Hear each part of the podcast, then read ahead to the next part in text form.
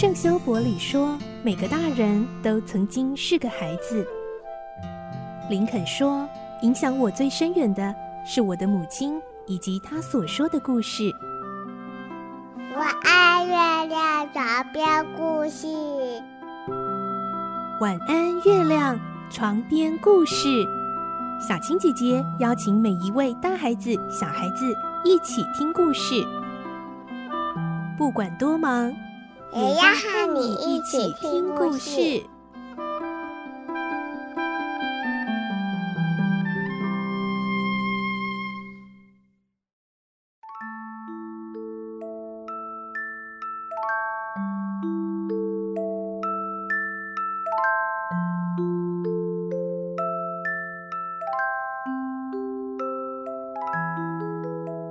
晚安，欢迎你和我们一起听故事。我是小青姐姐，今天我们继续来听《小公主》四十四集的故事。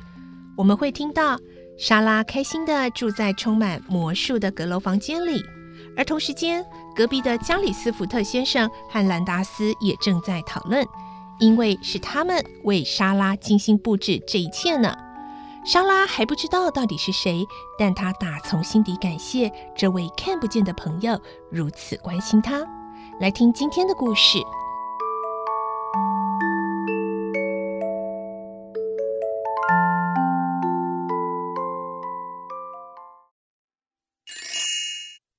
小公主》四十四集，看不见的朋友。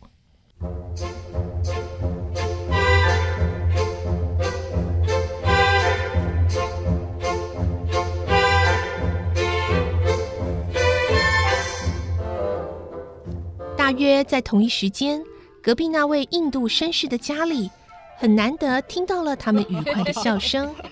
兰达斯正向他主人报告有趣的消息：“我们的计划成功了吗？”“是的，一切都进行得非常圆满。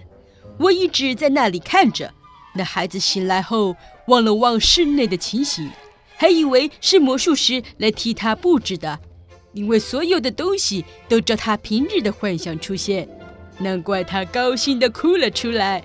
后来他请了隔壁的小女佣，两人一起用餐。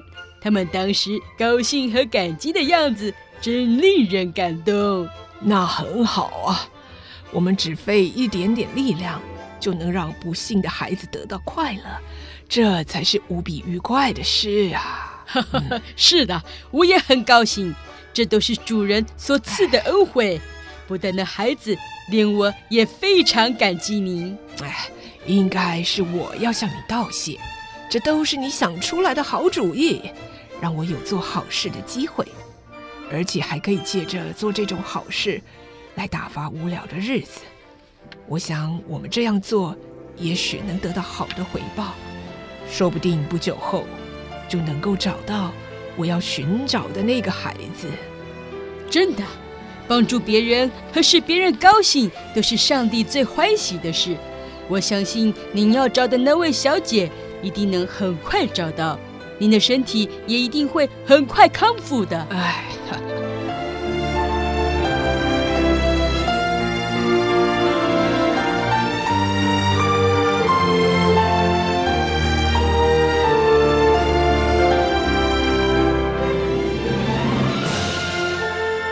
莎拉考虑了很久，决定保守昨夜的秘密。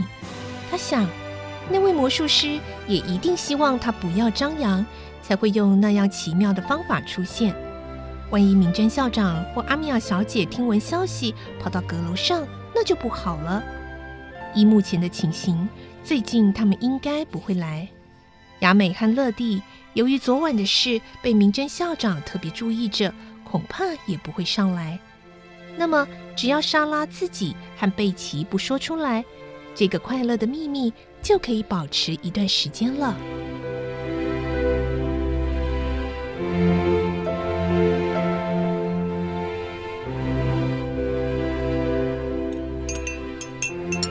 贝奇，昨晚的事情不要告诉别人哦。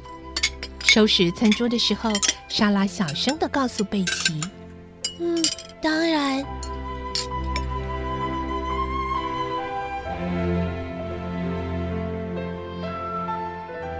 到了傍晚，莎拉的肚子有点饿，她希望晚上回到房里会有好吃的食物等着她。然而，当整日的工作结束后，回到阁楼，站在自己的房间门口，心跳却没来由的加速。她想，也许一切都被收回去了，只是借给我用一个夜晚。如果只是一个夜晚，那个夜晚我也确实借用了，我不能失望，只能充满感激的牢牢记住。莎拉下定决心，很快打开门，踏进室内，又立即关上门，背靠着门扉，眼睛扫视了一下室内。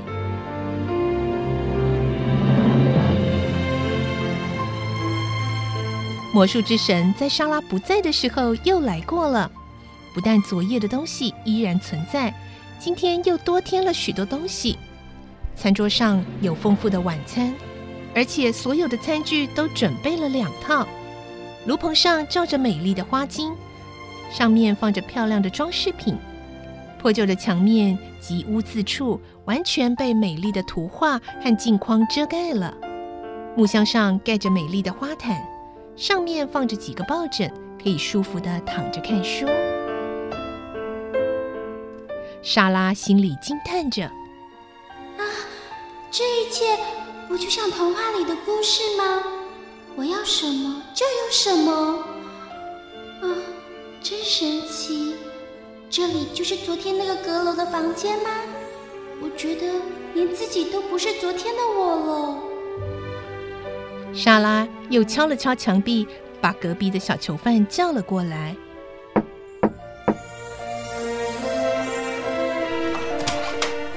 小姐。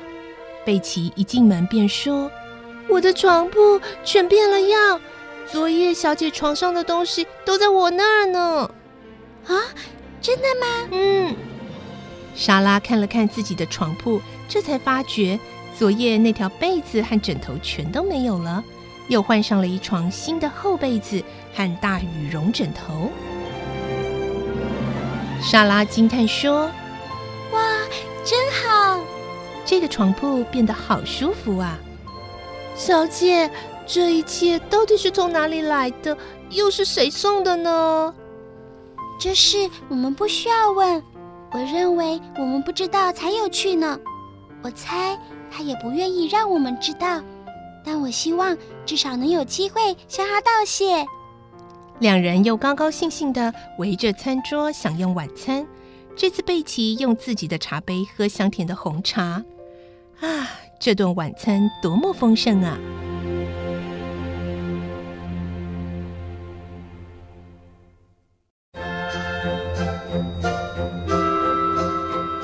从这时起，莎拉的生活改变了。房间里每天都增加一些装饰，一天也比一天舒适。过些时候，破旧的半间阁楼竟成了有许多珍奇家具的豪华房间。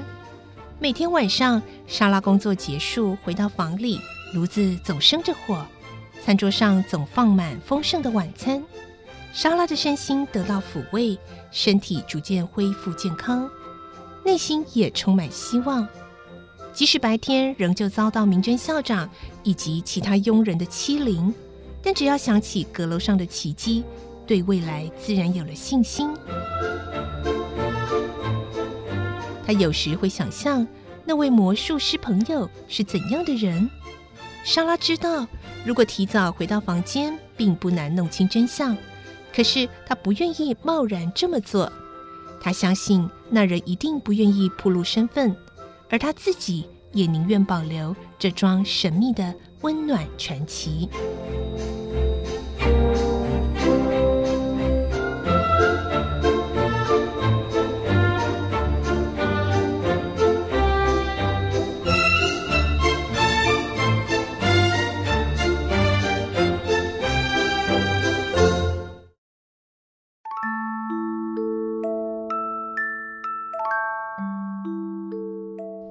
这个礼拜莎拉公主的故事呢，就先说到这喽。下个礼拜我们就会继续来听，到底莎拉会不会发现这神秘的友人就是隔壁的邻居呢？